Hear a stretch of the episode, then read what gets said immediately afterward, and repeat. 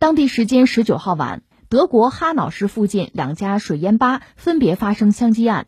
枪击发生之后，大批警察和医护人员抵达现场，还有直升机在空中警戒。有媒体表示，两起枪击案发生时间相隔不久，可能存有关联。枪手作案时边驾车边开枪射击。嗯，你这个消息让人觉得世界真的是不太平哈。前两天我们关注枪击案是泰国嘛，呃，是一个士兵，所以后来那个事情到泰国军方，他那个高层吧，呃，陆军的总司令都站出来道歉。而且那个事儿确实显出来很多问题，就泰国他的这个军队建设有问题，因为是那个士兵和他的军官啊之间有房产，涉及到房产的纠纷，这都觉得就不可思议的事情是吧？但这次这个事情，德国这个事情又发生了，这也让人觉得很意外，因为德国这个国家枪支是管控的，就是老百姓一般摸不到枪的，所以枪击案不是很多。另一方面呢，发生枪击案这个，它是个小城市吧，十万人口小城市叫哈瑙，它在法兰克福往东大概就是二十五公里这个地方吧。刚才我们讲这个，在德国枪支是严格的管制吧，所以枪击案不多。呃，又有说法说，最近几个月有人统计说，最近四个月吧，德国发生的枪击案是不少。从去年十月份开始算吧，有几起，一个是去年十月，德国东部的那个哈勒，这也是个城市吧，它那个犹太教堂。有枪击案，而且作为枪手本身是有这个右翼极端主义的观点。然后是上个月二十四号，德国西南的一个小镇，呃，滨海罗特发生枪击案件，导致六个人死亡，还有两个人受伤。那这个事情应该和政治没关系，是一个大约是和家庭纠纷有关的事情。这次我们现在讲最新的这次吧。呃，已经致十一人死，当然包括枪手本人吧。呃，枪手大概是死在家中了，现在没有更多的消息爆出来，所以到底怎么回事儿？呃，比如说是家庭纠纷，或者还是其他的什么，还不好说。但是你看那个枪手他行凶的地方，包括那个水烟管儿，这水烟我专门查了查，我不懂这个东西嘛。实际上水烟就水烟袋。咱们看这个历史上，国内不有这个词儿吗？水烟袋，就这个东西，水烟呢，它应该是印度发明，最早是在印度，在哪儿流行呢？在阿拉伯世界的中东比较流行，就所谓这个水烟管啊，水烟啊，当然它在比如咖啡馆也有，就这个服务吧。所以这又涉及到中东阿拉伯人，所以这个是不是又有可能和德国的右翼啊排外有关系？呃，我们只能打一个问号。这是从这个地点，就水淹啊，从这个概念引申出来的一种可能性吧。那我们毕竟不是破案的，我们是做新闻嘛，所以只是从这个新闻里看到这个概念，然后产生一点想法，这算是猜测吧。当然，具体到底是怎么回事，到底发生了什么，那得看当地警方想办法去寻找真相吧。嗯，那下面我们要说的是，德国确实最近这段时间不是很太平。或者说，这和他的经济状况是有关系的。我们知道，以前我们多次聊过德国，德国在两次大战，两次大战他都打输了嘛。之后确实改弦更张，他们选择了不同的发展路径。所以在二战以后，呃，东德和西德恰恰又是在冷战前沿嘛，分别被这个东西方两大集团给收编了。后来在苏联解体前后呢，德国才完成了统一。而且它的经济发展还是比较快。目前在欧盟国家里，德国的经济是比较实的，实际上还是领头羊。呃，但是我们又要说，一九年，二零一九年它的经济状况不佳，从数据上，GDP 这个数据上不是很好看。呃，当然我们也得说 GDP 这个东西吧，它是一个是一个参考，你简单的用这个 GDP 数字的高低。来判断也未免失之偏颇吧。就是你判断一个经济体的经济状况，还是需要一系列的数据吧。但不管怎么说，我们说二零一九年德国经济状况不佳，这个还不是它本身出太大的问题，只是外部环境变了。就是说贸易战，美国发起贸易战，全球呢硝烟弥漫，导致德国人卖东西，它主要是这个工业产品啊，机床什么的这些精密的东西、高附加值的东西，原来是赚个盆满钵满的嘛，现在卖不动了。这是德国。嗯，所以只要全球经济形势有好转吧，德国的经济本身还不是有什么问题吧，它比较健康。那你跟法国比就不一样，法国其实从增长率上，二零一九年是超越英国，我们讲了。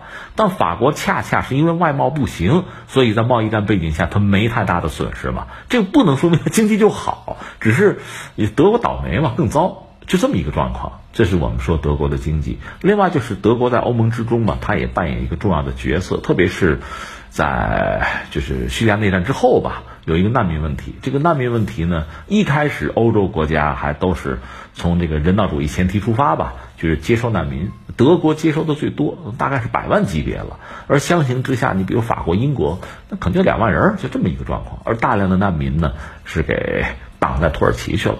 那欧盟说的是给你点钱，你自己处理吧，别给我弄过来。当然，也有人指责德国说是有自己的小算计。就是因为德国也在老龄化，人口老龄化，那么它又是精密的制造业，制造业需要年轻的工人，当然有这个技术培训啊，培训总是好办的。德国是成体系的，所以缺年轻的劳动力。那么实际上难民恰恰是相应的人口，所以有人是这么推说，德国之所以接受难民呢，并不是什么人道主义啊，这个人权啊不是这个，更多的。是经济考量。也有人说不是那样的，因为这些所谓中东难民呢，没有受过高等的教育，就和德国的制造业没有办法直接对接，而且呢，他会给德国带来一系列的麻烦，比如说，呃，就业、福利，包括社会秩序，所以这是德国现在面对一系列的问题，难民问题啊，包括像欧盟里边一系列的问题或者麻烦，还涉及到跟美国的关系嘛，因为。在欧盟里面，法国和美国其实更加微妙。你看马克龙的态度好像更鲜明、更强硬。德国相对来说，因为默克尔掌舵吧，相对要低调一些。但实际上，你争论起来，法国只是一个态度，是个调门德国呢，那是真金白银。因为和美国的贸易，德国是顺差嘛，美国不高兴嘛。关键在德国，所以美国如果和欧盟不对付了，打贸易战，比如说制裁、打压，呃，主要是打压德国。说到底是汽车。就是这个关贸啊，要加关税的话，还涉及到汽车，这是我们观察的点吧。所以在这个背景之下，在德国国内，应该说就是民众啊，也开始走向分裂，就是大家各有各的立场吧，开始有很大的不同。有很多东西你也想不通，你觉得不可思议。比如说，呃，在德国呢，也有这个就是嗯，强烈要求接受难民的人道主义的。讲人权的，我记得他们有个人权组织，一个女孩子很不幸，二十多岁哈，遭到这个难民的强暴，然后她呢又考虑到说，因为这个报案之后吧，这难民在德国社会的形象会更糟，就会影响德国政府接收难民的政策，所以他居然谎报说，是说不是中东难民啊，这白人啊，就是德国人干的，他搞了个这个，但最后呢，那警方调查调查出来的结果是，你说谎，就是难民干的嘛。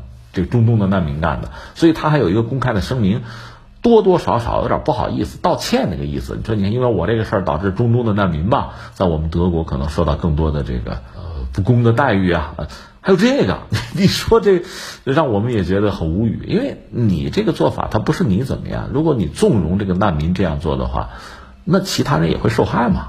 就你看，他就这么想想问题。这德国一些人哈，你会觉得很奇葩。另外呢，就针对难民，确实这成了一个考题，大家就是选择这个答案是完全不一样的。你比如极右，那当然是反对啊，难民不要接收。另外呢，就其他的文化、其他的文明、其他的人种我都不愿意要，这个就接近纳粹了。所以你看这次，呃，前不久德国我们也关注了政治地震嘛，那默克尔也急了，甚至要求咱要不重选吧。就是他一个州的选举啊，就选州长的时候发生了意外，而默克尔所在的基民盟呢，等于和极右势力在这个问题上啊，就当地的支部和极右势力同流合污了，这搞得很尴尬。就是德国国内现在，呃，因为一系列的问题，你经济出一点问题，另外呢，难民问题导致国内的这个民众啊，政治上撕裂，这一系列问题最后让这个国家确实很难统一步调。那在这个背景之下呢，极右。